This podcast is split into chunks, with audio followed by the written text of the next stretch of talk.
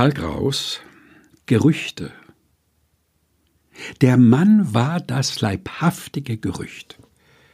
Lief er auf leisen Sohlen durch den Saal, so war es ein Skandal und man erfuhr die Quelle nicht.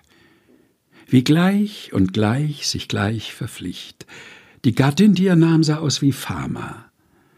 Das gab ein Ehedrama. Das Kind war ein Gerücht. Und eh die Ehe, die nicht Ehren bricht, gesellt sich einer zu dem Pärchen, erzählte ihr ein Märchen.